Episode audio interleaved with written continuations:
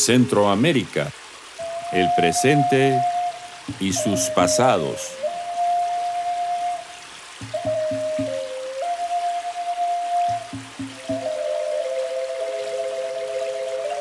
Un podcast de los historiadores Héctor Lindo y Víctor Hugo Acuña.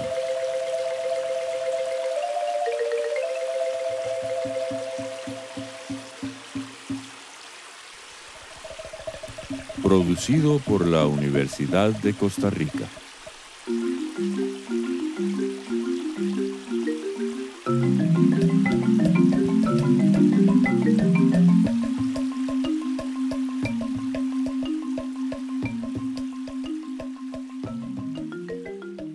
Hola Héctor, este es el décimo episodio de nuestro podcast Centroamérica, el presente y sus pasados.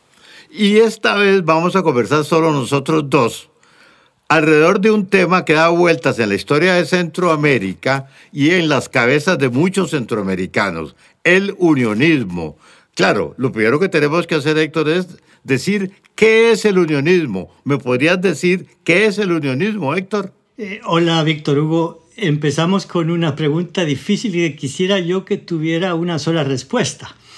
Pero no es tan fácil realmente. En general sí podríamos decir que el unionismo es eh, la iniciativa de reunir los países que fueron parte de la antigua Federación Centroamericana. Pero ha tomado diferentes significados a través del tiempo inmediatamente después de que se deshizo la federación, los seguidores de Morazán trataban de volver a poner junto el rompecabezas, por decirlo así. O sea que fueron los herederos de Morazán los que empezaron con esos primeros movimientos de reunir a los miembros de la federación.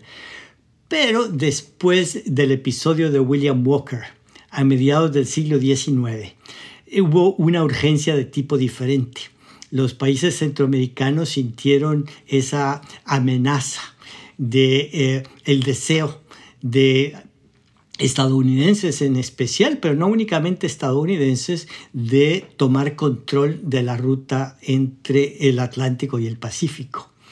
O sea que eso marca como una nueva etapa del movimiento unionista, más defensiva, más para enfrentar la amenaza que percibían.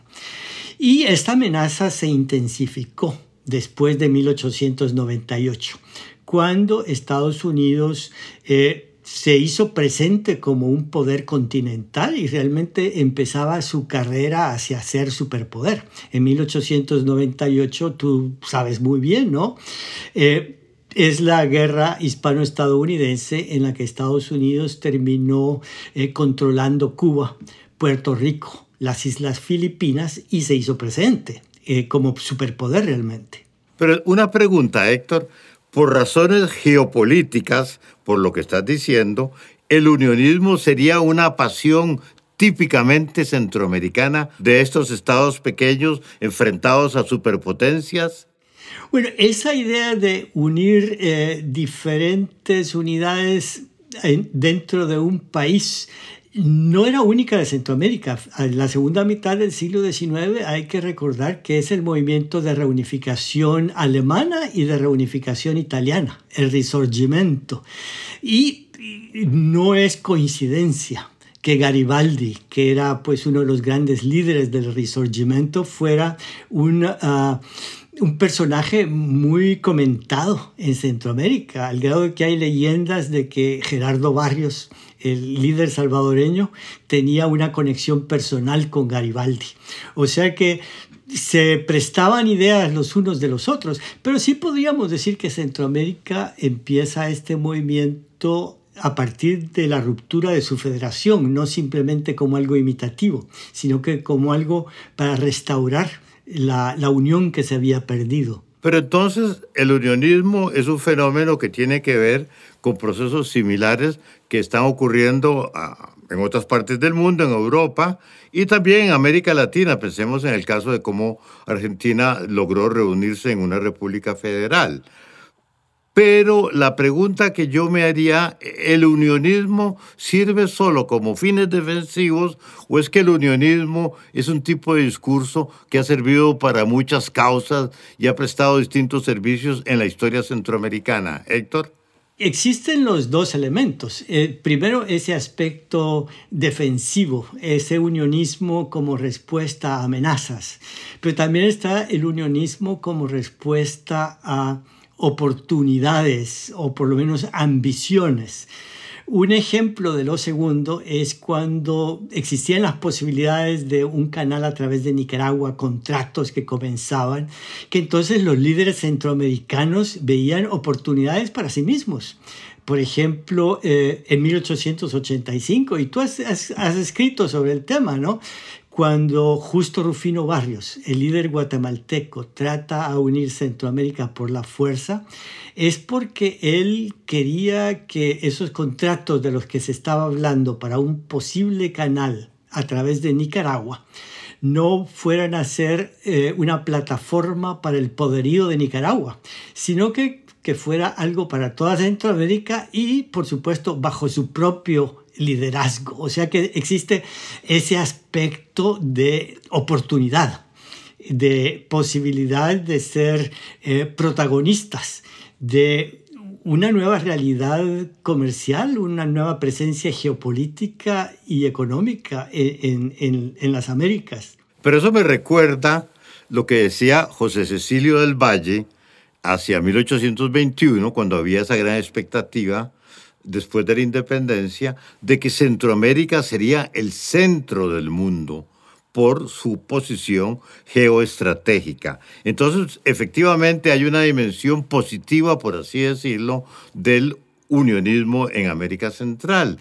Y en este sentido parece que sería necesario tomar en serio esta cuestión que has estado estudiando recientemente, que es el intento de unión centroamericana, de unión no, de reunión en una nueva unión centroamericana de los países centroamericanos en 1921. Bueno, tienes toda la razón, que ese es un episodio muy interesante que reúne realmente todos los elementos de los que estamos hablando. Por un lado está el elemento de oportunidad.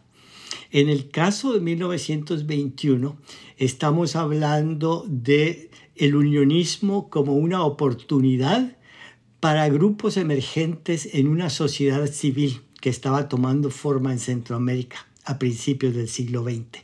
Estoy hablando de grupos de obreros que querían eh, tener presencia política, querían tener participación política y derechos. Y también tenemos grupos de mujeres que estaban articulando ya una, una eh, agenda de sufragio femenino. Entonces, ellos ven en el unionismo la posibilidad de crear una nueva Centroamérica sin caudillos, además, sin el caudillaje, como llamaban ellos. Pero también en esta oportunidad tenemos el aspecto defensivo del unionismo. Eh, lo, que impulsó el unionismo en 1921 fue la reacción popular y también de los líderes ante el Tratado Chamorro-Bryan. El Tratado Chamorro-Bryan fue después de la invasión de Estados Unidos a Nicaragua y era una forma de legitimar esa invasión y le daba derechos a Estados Unidos de establecer una base naval en el Golfo de Fonseca y un canal a través del río San Juan. Y eso molestó a los costarricenses y a los salvadoreños, que denunciaron la idea, la idea de ese tratado ante la Corte Centroamericana de Justicia, que falló a favor de Costa Rica y de El Salvador. Y eso condenó la Corte Centroamericana de Justicia porque realmente ese fallo fue en contra de Estados Unidos. Entonces, desde el punto de vista oficial, la idea de convocar una reunión para reunificar Centroamérica fue motivada por el deseo de reconstruir un sistema de pactos eh, centroamericanos y darle nueva vida a la Corte Centroamericana de Justicia. Pero también esa fue oportunidad para los grupos de obreros, para los grupos de mujeres, que ellos por su cuenta imaginaran esta nueva oportunidad de una Centroamérica sin caudillos. Y además estaba la proximidad de 1921, que era el centenario de la independencia, que simbólicamente parecía el momento ideal. Interesante, Héctor, porque estás diciendo algo que se señala poco, que hay una dimensión democrática, popular, antiimperialista en el unionismo. Y esto me parece interesante subrayarlo porque uno piensa en unionismo como en asuntos de cancillerías, en asuntos de ministros de Relaciones Exteriores o asuntos de gobiernos. Pero ahí claramente en la experiencia de 1921 estamos viendo, viendo todo lo contrario, una energía popular que sin embargo, Héctor, debemos recordarlo, y lo hago yo, no lo voy a hacer con mala conciencia yo, que el unionismo en Centroamérica no está repartido de la misma manera en los distintos países centroamericanos porque ha sido una fuerza débil y no tan popular en el caso de Costa Rica. Y entonces yo me permito eh, preguntarte, hay países que son más unionistas y hay otros que lo son menos. ¿Cómo podemos explicar eso? Bueno, yo creo que en parte se explica, por un lado, por la debilidad percibida frente a la comunidad internacional y por otro lado a la presión popular. En este caso de 1921, eh, los cancilleres, los diplomáticos que se reunieron para firmar un pacto de unión en Costa Rica en 1920, en parte respondían a una presión popular en sus países. Era para los gobernantes de Centroamérica, era políticamente conveniente eh, unirse al fenómeno del unionismo, porque eh, desde antes de la invasión de Estados Unidos a Nicaragua, el sentimiento popular era fuertísimo. Cuando Estados Unidos invadió Nicaragua y después cuando se empezó a hablar de un protectorado eh, de toda Centroamérica, convertirse en un protectorado de Estados Unidos, la, población reaccionó de una forma eh, explosiva. En Honduras, por ejemplo, hubo grandes manifestaciones en Tegucigalpa, pero también en muchos pueblos. Hay un libro fascinante con las actas que se levantaron en más de 100 pueblos de Honduras. En El Salvador hubo manifestaciones simultáneas en todas las principales ciudades. En Costa Rica también hubo grandes manifestaciones. Entonces, estamos hablando de que en ese momento los gobernantes respondían a una realidad política. Y ponerse del lado del unionismo era una forma de calmar los fuegos, por decirlo así, calmar esa, esa explosión popular. Y en el caso de Costa Rica es curioso, en, el año de 1920, Costa Rica oficialmente era entusiasta del proyecto. Pero hay un, detalle muy interesante de 1920 que es casi anecdótico, pero lo voy a mencionar porque yo creo que tiene significado.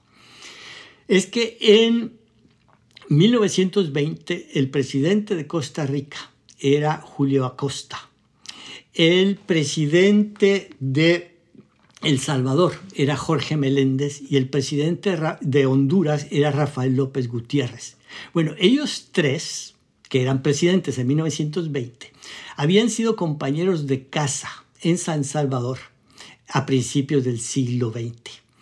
Habían convivido por meses, es decir, tenía una relación personal y una relación de confianza de larga data. Y yo creo que eso ayuda a, comprender que ellos hubieran estado cómodos en eh, enviar plenipotenciarios a la reunión de Costa Rica en 1920. Y Julio Acosta, él fue miembro de clubes unionistas. Julio Acosta fue presidente de un club unionista y su eh, ministro de Relaciones Exteriores también era ferviente unionista. O sea que fue un momento muy interesante.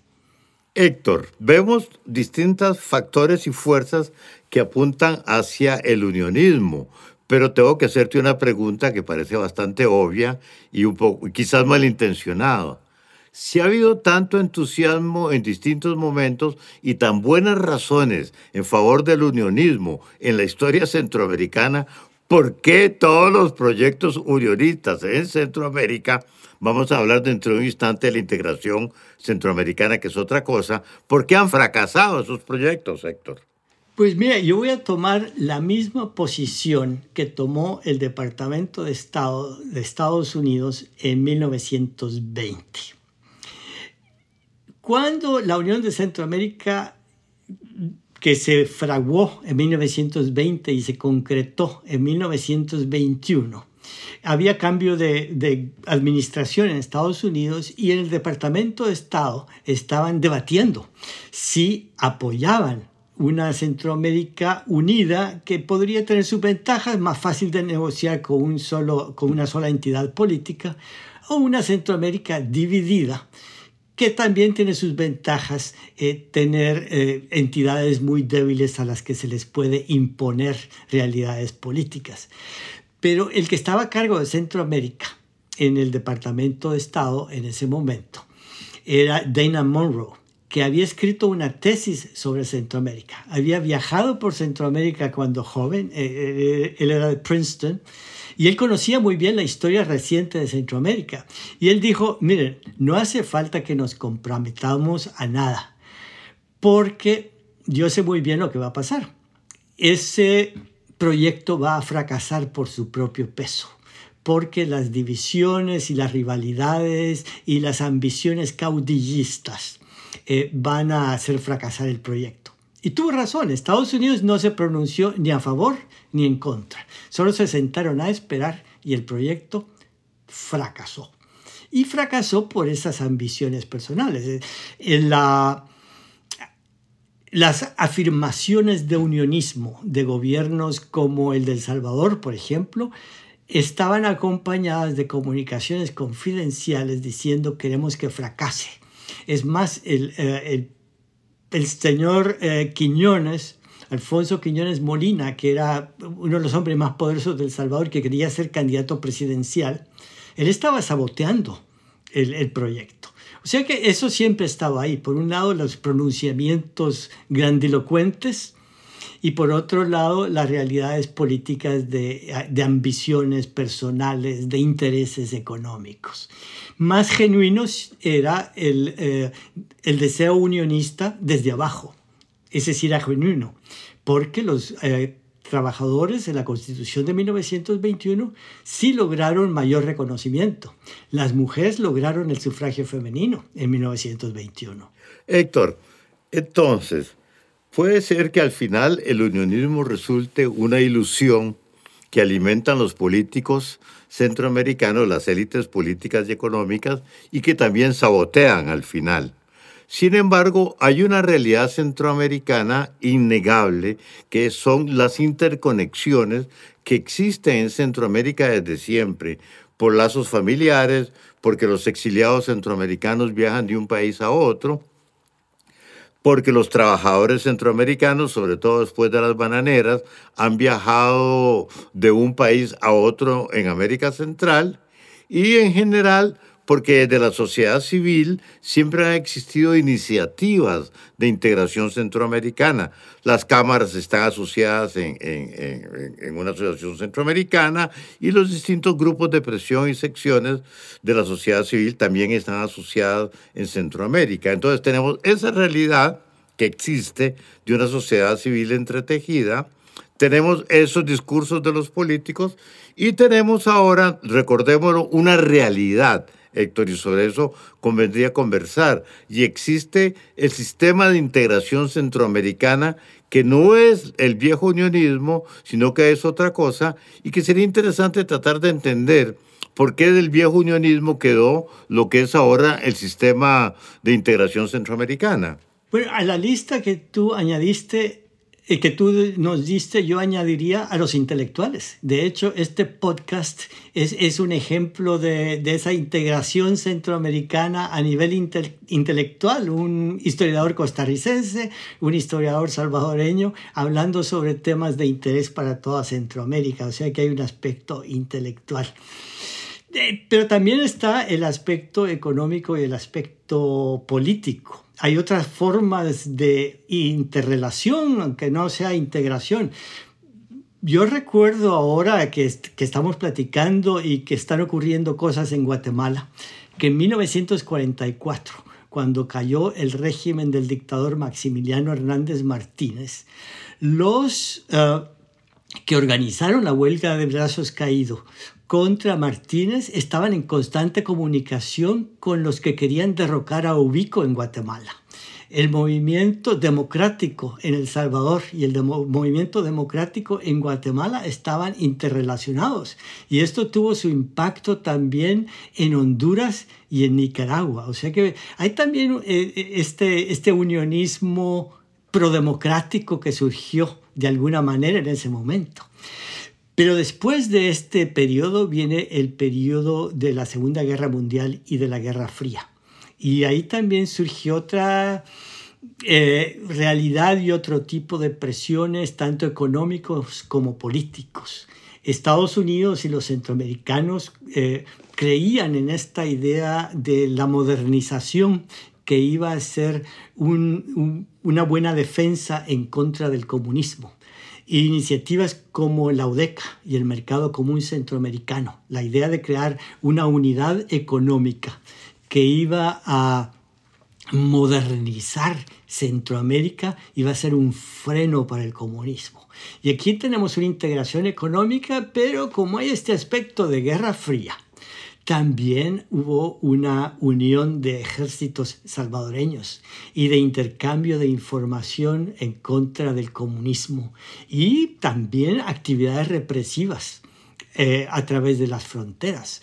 O sea que es, esta dinámica de acciones interrelacionadas siempre tuvo muchísimos niveles pero desde mediados del siglo XX el, aspecto económico ha sido muy importante. El Banco Centroamericano de Integración Económica es, es uno de los ejemplos que todavía están vivos. Y eh, hay, hay un reportaje que salió la semana pasada sobre el Banco Centroamericano de Integración Económica que nos hace pensar que inclusive la corrupción ha sido centroamericanizada, de acuerdo con ese reportaje. Héctor, a propósito de esto, entonces podríamos decir que efectivamente hubo un proceso que ya no fue de integración política como rescate de la antigua Federación Centroamericana, pero sí hubo un proceso de coordinación política en América Central en el marco de la Guerra Fría, caracterizado o expresado tanto por la ODECA, la Organización de los Estados Centroamericanos, como por CONDECA, que agrupaba a los ejércitos centroamericanos en una perspectiva claramente eh, de contrainsurrección. Perdón. Entonces, esa Centroamérica contemporánea, la que vivimos ahora, está integrada económicamente y tiene organismos de integración de diversa naturaleza y ha dejado atrás, la ODECA ya no existe, la ODECA entiendo yo, y la coordinación militar no sé cómo será eh, en este momento eh, entre los estados centroamericanos. Y quizás esta sea la oportunidad en este contexto para hacerte tal vez la última pregunta o hacer nuestra última reflexión. ¿Cuál es el futuro del unionismo en Centroamérica, viéndolo ahora en el siglo XXI, en este, contento, en este contexto perdón, de una oleada autoritaria en Centroamérica?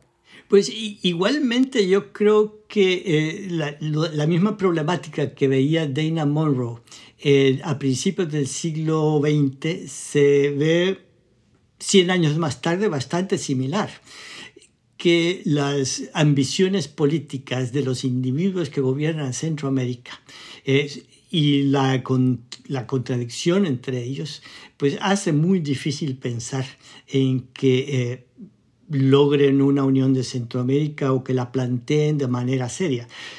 Que la planteen de manera retórica, porque consideren que en algo se pueden beneficiar, pues ya hemos visto ejemplos recientes de eso.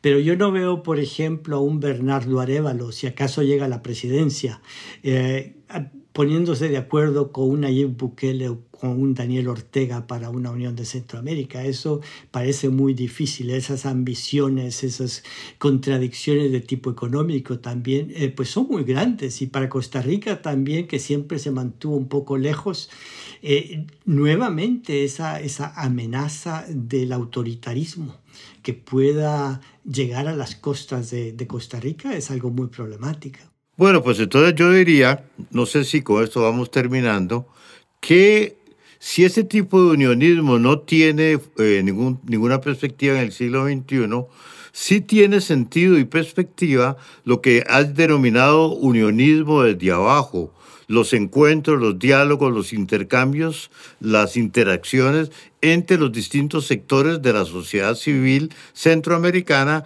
para hacerle frente a los grandes desafíos que tenemos nosotros en la actualidad, como es la crisis ambiental, lo que hemos discutido ya en, uno de nuestros podcasts, el gran desafío de eh, la democratización de Centroamérica y nuestro gran desafío de ver qué hacemos para parar el fenómeno migratorio centroamericano en los costos en que este fenómeno, con las características que este fenómeno tiene. Entonces, yo diría que sí vale la pena que dialoguemos entre nosotros y nos encontremos los centroamericanos eh, eh, continuamente y dejemos que los políticos sigan haciendo su retórica. Estoy totalmente de acuerdo y los intelectuales tenemos un gran papel que jugar, mantener esa memoria democrática de esos momentos en que desde abajo los centroamericanos hemos soñado una Centroamérica diferente.